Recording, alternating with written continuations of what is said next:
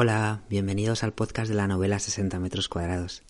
Este es el episodio con los comentarios al capítulo 4. Y el propio capítulo 4 está también disponible ya en el podcast leído por Sofía Cano. Yo soy Miguel Ganzo Mateo, el autor de la novela. Bueno, este capítulo es eh, muy importante, al menos me lo parece a mí, porque de alguna manera es un metacapítulo. Es un capítulo que da una pista, o bueno, no solo da una pista, sino que explica al lector de dónde sale el texto que está leyendo.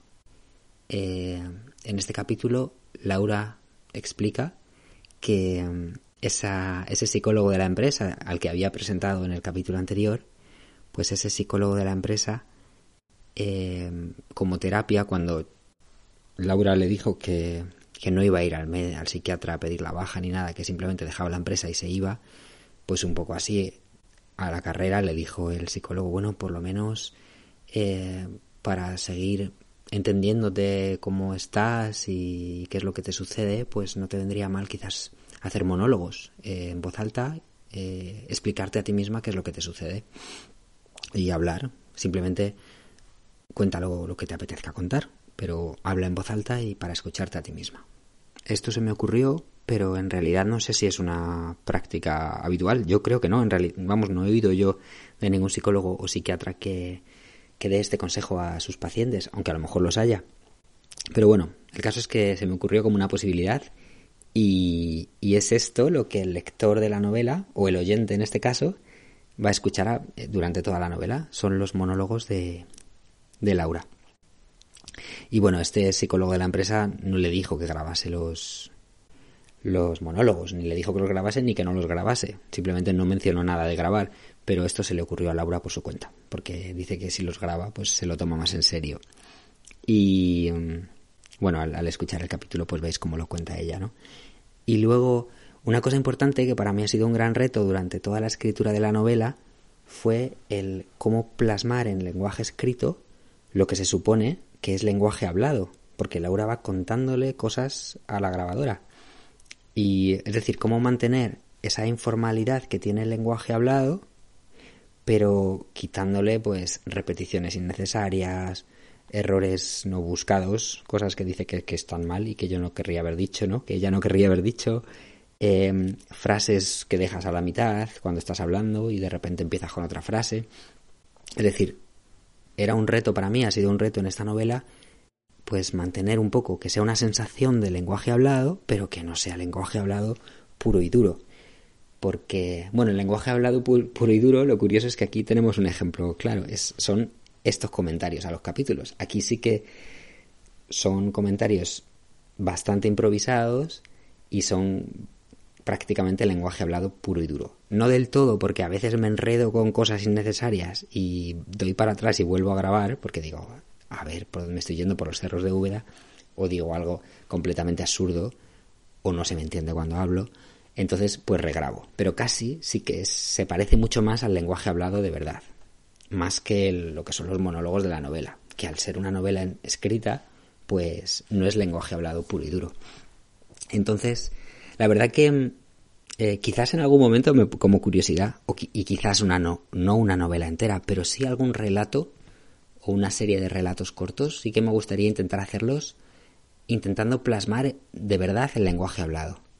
Y quizás estos comentarios que estoy haciendo ahora a, a 60 metros cuadrados me sirvan un poco de entrenamiento, porque mm, si me pongo a transcribir por escrito todo lo que estoy contando eh, oralmente, pues será interesante ver qué es en realidad lo que digo y cómo lo digo.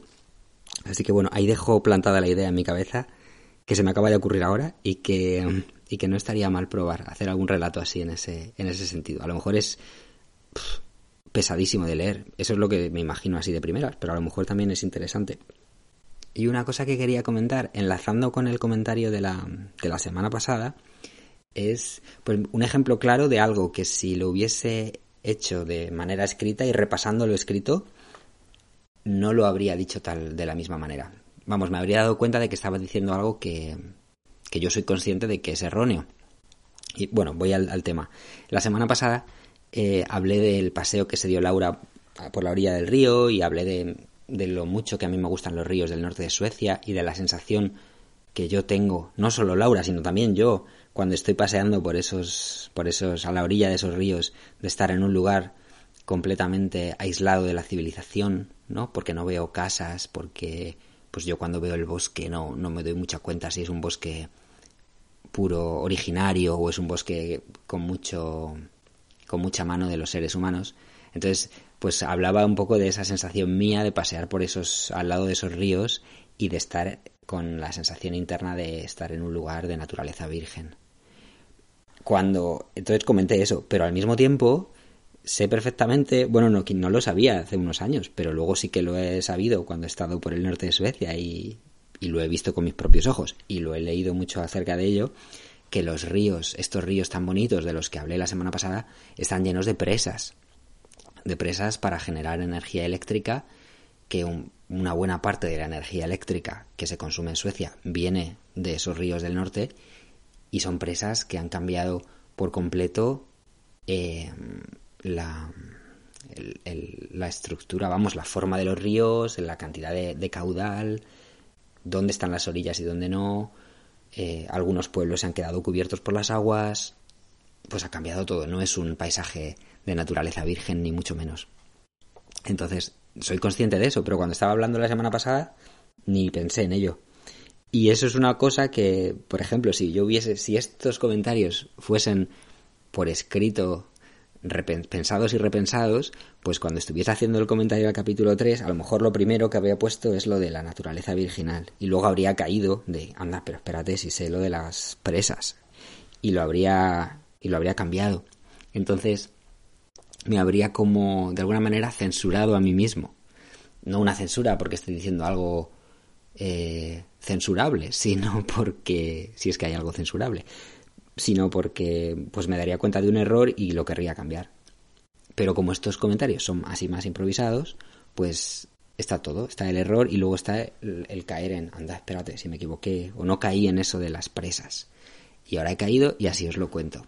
Y bueno, que le estoy dando vueltas a la misma cosa que a los que os guste enredaros en pensar en la misma cosa y darle vueltas, pues os parecerá entretenido, pero a lo mejor hay otros que, ya estáis un poco cansados del tema de las presas y los ríos y los monólogos hablados y los monólogos escritos que intentan parecerse a un monólogo hablado.